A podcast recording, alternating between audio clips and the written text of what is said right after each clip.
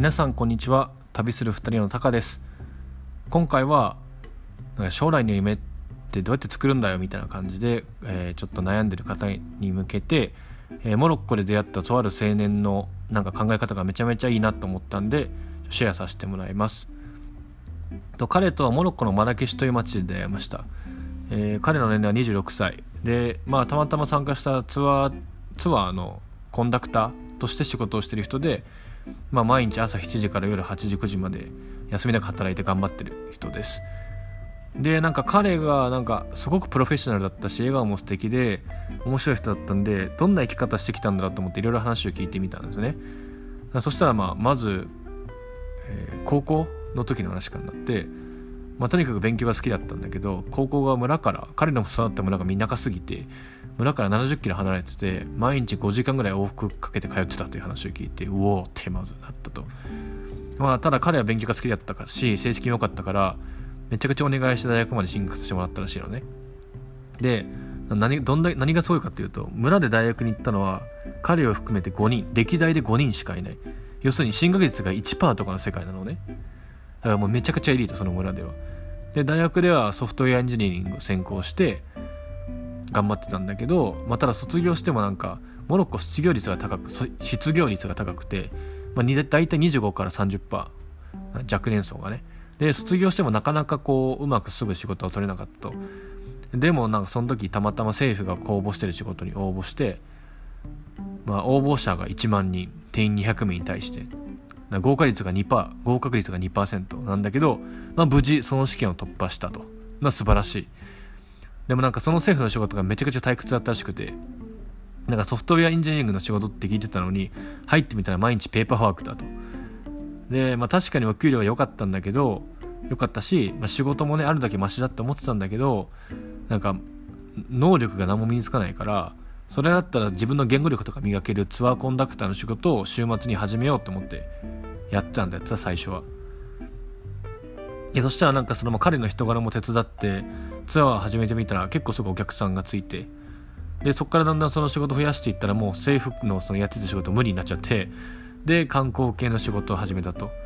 まあ、ツアーしてる方が言語そもそも伸びるしお客さんと話せて楽しいしあのお金も前より全然多いしでかつやっぱ連れて自分の知ってる村に連れてってでそこにお金を落としてもらってその村の人たちの生活も良くなるしお客さんも喜んでもらえるし本当にもうウィンウィンでめっちゃいいよみたいな話をしてましたとでまあ実際に彼と一緒に村に行くともうみんながもうもうほぼ全員「おおムスタファ」まあそいつ今更ムスタファって名前なんだけど「おムスタファ元気か?」みたいな感じでもうみんなと挨拶してんのでなんか村が一体となってこうムスタファお前の仕事応援するよって言ってやってたんだよねなんか。なんかすごくいいなと思って自分の育った村に恩返しをできてなんだろうな。その村の人にも観光客にとっても自分にとってもハッピーハッピーハッピー。めっちゃいいなと思って。でそれで僕はその次になんか将来の夢とかあんのみたいな。っ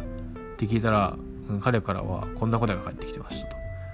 将来の夢か。そういうの最近になってやっと考えるようになってきたよって。それまで生活が厳しすぎて夢なんて想像することもできなかったから。帰ってきたね。そこで僕は初めてなるほどと。将来の夢というのは長期的に安定した生活が営めるっていうものがある上で初めて考えられることなんだって思ったんだね。彼の場合は高校の時は大学に受かることだけを考えてた。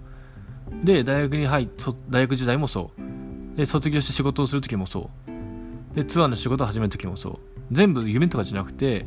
その時その時なりの自分のベストを選択してきて全力に取り組んできたと。だから僕その彼にとっては将来の夢が何になりてたかそもそも考えられなかったなってさそんなことを考える余裕がなかったから。でも今やっと生活が安定してきて将来の夢のことを考えることができる。で彼はその時にやっぱなんだろう将来の夢を考えられるってすごく特別なことなんだっていうふうにも自分で自覚したんだって。で彼の今の夢は、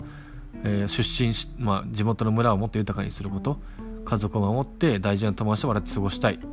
いい夢だろって帰ってきてああみたいな。もう僕はなんてボンクラなんだとこうねその話を聞いて思いつつうんすごく反省したし学ぶこともたくさんあったかなと。なんでまあ、将来の夢がないとかどうとかっていうこともあるけど、まあ、そもそも将来の夢を考えること自体が特別なことだというとここと。であとはもうなかったとしてもとにかく目の前に転がってきてるなんだ難題とかチャレンジをとにかくもうその自分なりのベストを尽くして頑張ってみると。そしたらそしたらなんか道開けるよっていうのが彼からの言葉でした。だから別に夢がなくても焦る必要ない。焦ってなんかこれしなきゃとかもなくて目の前のこと頑張ればいいしこう例えば何国会なんだろうな。えー、っと官僚になりたいとかなんか起業したいとかなんか別にあえて大人が喜びそうなことを語る必要も特にないと。もう今はまだ将来の夢は分かんない。でも興味あることは全力でやってみる。それで OK っていうことでいいと思いました僕は。なんでなんか将来の夢なくてどうしようとかちょっと困っ悩んでる人に対してちょっと伝えたかったなと思って今回シェアしてみました。今回はここまで。最後まで聞いてくれてありがとうございました。また何かコメントとかあったら、えー、くれて嬉しいです。では今後ともよろしくお願いします。ではまた次回お会いしましょう。バイバーイ。